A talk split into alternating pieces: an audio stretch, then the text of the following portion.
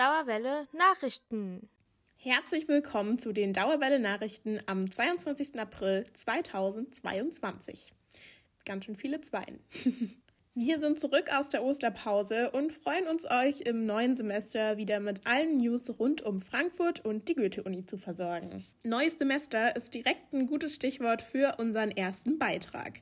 Auch dieses Semester gibt es wieder einige Neuzugänge für unsere Uni-Community. Unsere Redakteurin Margarita hat mal für alle Erstis unter euch Zuhörenden gesammelt, was ihr unbedingt wissen müsst für einen erfolgreichen Semesterstart. Der ein oder andere Schmunzler ist sicher auch für die alten Hasen unter euch dabei. Ist es ein Vogel? Ist es ein Flugzeug? Nein, es ist Sommersemester in Goethe-Universität in Frankfurt. Die Goethe-Universität hat dieses Semester ihren neuen Studierenden endlich erstes Mal seit 2019 so weit wie möglich persönlich begrüßt. Knapp 2200 Erstis haben das Sommersemester 2022 mit einer großen Messe Unistart begonnen. Auf der Präsenzmesse im Casino-Gebäude konnten sich die neuen Studierenden einen Überblick über Angebote und Serviceleistungen der Goethe-Universität verschaffen. Wer nicht persönlich dabei sein konnte, hatte die Möglichkeit, sich das Programm im Netz anzuschauen. Die neuen, jungen Studenten wurden von Frankfurts Oberbürgermeister Peter Feldmann, Universitätspräsident Professor Enrico Schleif sowie dem AStA-Vorstand ganz herzlich begrüßt. Diese Reden könnt ihr gern unter dem Link in der Beschreibung finden und lesen später, weil jetzt derzeit eine Studierendenbegrüßung ist. Wow, knapp 2200 junge Leute, die super motiviert ins Unileben starten wollen und noch nicht verstehen, wieso alle anderen Studierende, sogar die, die nur im zweiten Semester sind, solche nostalgische und traurige Blicke eines alten Menschen haben. Sie verstehen doch, was ich meine. Wie war das denn? Ähm, Go Little Rockstar? Sorry, bin schon im sechsten Semester und wahrscheinlich zu alt für YOLO oder Ruffel oder keine Ahnung was noch, weil ich absolut keine Ahnung habe, was das bedeuten soll. Man sagt, dass ein Jahr Leben eines Hundes sieben Menschenlebensjahre entspricht. So was ähnliches ist in der Uni und deswegen bin schon quasi Oma des Unilebens. Aber noch nicht dieser Vampir oder Mumie im 20. Semester. Oder wie nennt man diese magische Kreaturen oder kann man die schon zu Legenden sogar zählen? Ach, keine Sorge, ich will euch keine Angst machen. Das ist doch die Aufgabe eurer Profs. Und werde hier jetzt eine kurze Liste von allem, was ihr braucht, um ein echter Student der Goethe-Uni zu werden, nennen. Ich werde es Goethe-Uni-Bingo nennen. SH, IG, HZ oder PEG, wenn es dir was sagt, oder wenn du weißt, was ist Rotunde und wo sie ist, dann kannst du direkt ankreuzen. Wenn nicht und du warst schon tausendmal am Campus verloren, dann kannst du es auch ankreuzen. Hast schon Mensa gegessen und denkst, das ist das Beste, was in der Uni gibt. Oder bist eher Team Rewe. Dann schon wieder ankreuzen mit denen, die das Besteck aus der Mensa klauen. Ah, das werdet ihr nochmal verstehen. Aber gibt's keine Garantie. Kommst zu deinen Veranstaltungen so bereit wie in der ersten Klasse oder hast sogar nie einen Schreibblock oder eine Kohle dabei? Hier dein Kreuz kannst du auch lassen. Schon mal sich in G-farben Haus beim Raumsuchen verloren? Kreuz an. Wenn immer noch, dann auch. Ah, keine Sorge, wir verurteilen doch niemanden hier. Hast du Kaffee mit Sojamilch am Campus probiert, der direkt gerönt hat? Oder hast nie gedacht, dass der Kaffee so schlecht schmecken kann. Mm, lecker. Kreuz wieder an. Uff, so kann ich echt lange. Aber sonst wird's zu viel, also das letzte und das Wichtigste. Schon beim Paternoster-Thema rein? Oder hast noch keine Ahnung, was es ist? Schon wieder lass dein Kreuz hier. Also, wie man es sehen kann, ist richtig schwer in diesem Bingo-Spiel zu verlieren. Aber ich gratuliere euch trotzdem. Bingo!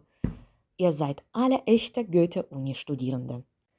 Trotz allen Stereotypen Und diesem Spiel seid ihr sowieso ein Teil unseres Uniteams. Wir begrüßen euch alle ganz, ganz herzlich und wünschen der erfolgreichste und entspannteste Start ins erste Semester. Also, liebe Mitstudierende, liebe Erstes, es ist Sommersemester 2022 beim Goethe-Universität in Frankfurt. Let's get it started. Kaum zu glauben, dass der erste Lockdown schon über zwei Jahre zurückliegt, oder? Welche positiven Effekte regelmäßiger Sport dabei mit sich bringen kann, wurde mittlerweile erforscht. Redakteurin Maria berichtet. Der erste Lockdown im Frühjahr 2020 hat viele Spuren hinterlassen. Das psychische Wohlbefinden sank, die Anzahl der Personen mit Risiko für Depressionen verdreifachte sich und die Aktivität der Menschen sank um über 40 Prozent.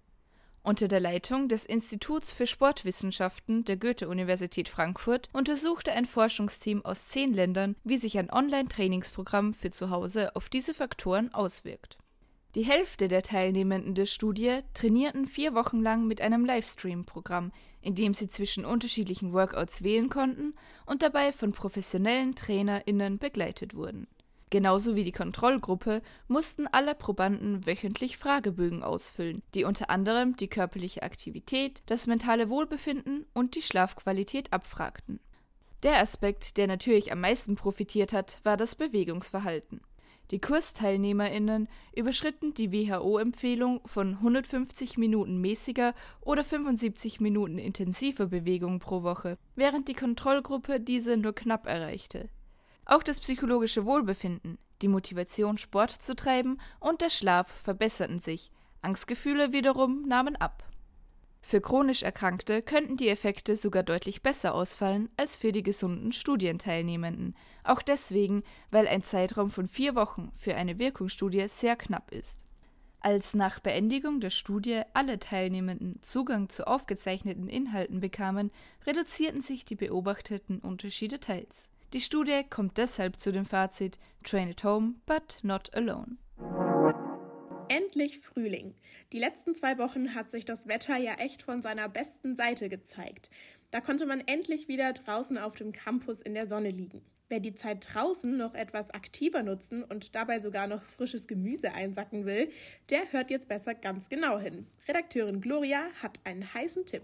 Spätestens seit dem Beginn des Frühlings und nachdem das Sommersemester ja jetzt auch wieder im Gange ist, lohnt es sich die Zeit auch am Campus draußen zu genießen. Dafür bieten sich beispielsweise die Permakulturgärten am Campus Westend und Riedberg an, die es jetzt seit ungefähr einem Jahr gibt. Ich habe mich mit Emil, der in den Gärten aktiv ist, am Campus getroffen und er hat mir den Garten im Westend gezeigt, der direkt neben dem Seminarpavillon liegt. Ich studiere an der Goethe-Uni seit mittlerweile sieben Semestern. Philosophie und Sinologie und Geografie mittlerweile auch. Ich arbeite im Nachhaltigkeitsbüro seit diesem Semester und die Gärten gibt es seit ungefähr ziemlich genau einem Jahr, seit März äh, 2021. Und die sind entstanden auf, auf Initiative von, drei, von zwei studentischen Gruppen und den Gemüseheldinnen, ähm, die dann gemeinsam ans Präsidium herangetreten sind und ähm, das dann praktischerweise mit dem neuen Präsidenten Enrico Schleif auch zugesagt hat, diese Gärten, dass wir die Gärten benutzen dürfen und seitdem gibt es diese Gärten. Die Frankfurter Gemüseheldinnen setzen sich aus Gärtnerinnen zusammen, die Gartenareale auf nachhaltige Art und Weise bewirtschaften. Mehr findet ihr auch auf ihrer Website. Jetzt aber zurück zum Campusgarten.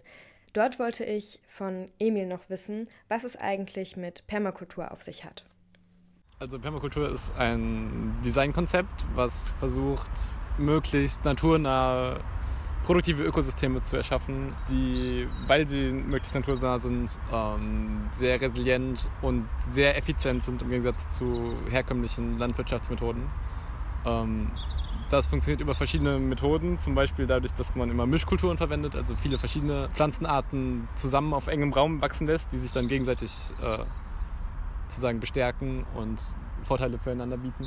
Aber auch, dass man versucht, zum Beispiel eine hohe Biodiversität zu erreichen äh, durch verschiedene Sträucher und auch Pflanzen, die sozusagen nicht nur der Gemüseproduktivität dienen, wie Blühpflanzen und so Insektenpflanzen.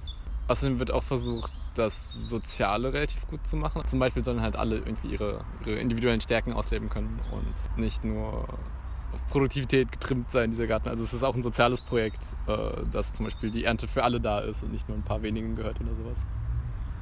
Seit der Entstehung des Gartens sind viele Gartenelemente entstanden. Beispielsweise ein Beet aus alten Gemüsesorten und Kräutern, was einer der ersten Gartenelemente gewesen ist.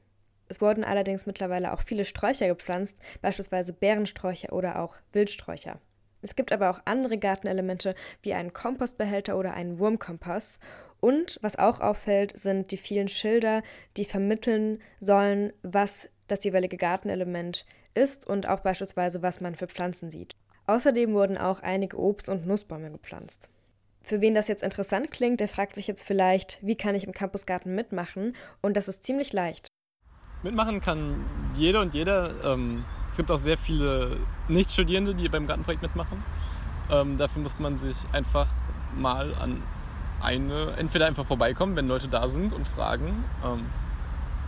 Oder zum Beispiel ans Goethe Screen Office eine E-Mail schreiben. Es gibt regelmäßige Gartentage ähm, und auch öfters mal so Bauaktionen. Also wir haben zwei große Telegram-Gruppen, in die dann reingeschrieben wird, wann irgendwie zum Beispiel die Komposttoilette gebaut wird. Die regulären Gartentage finden übrigens wöchentlich donnerstags und Samstag ab 15 Uhr und sonntags ab 11 Uhr statt. Also wenn ihr Lust habt, dann schaut doch einfach mal bei einer der beiden Gärten vorbei. Besonders am Campus Riedberg sind aktuell noch HelferInnen gesucht und bestimmt freuen sich insbesondere dort die GärtnerInnen sehr, wenn ihr vorbeikommt.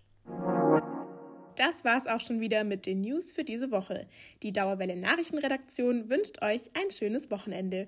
Wir hören uns dann hoffentlich nächste Woche wieder. Bis dann!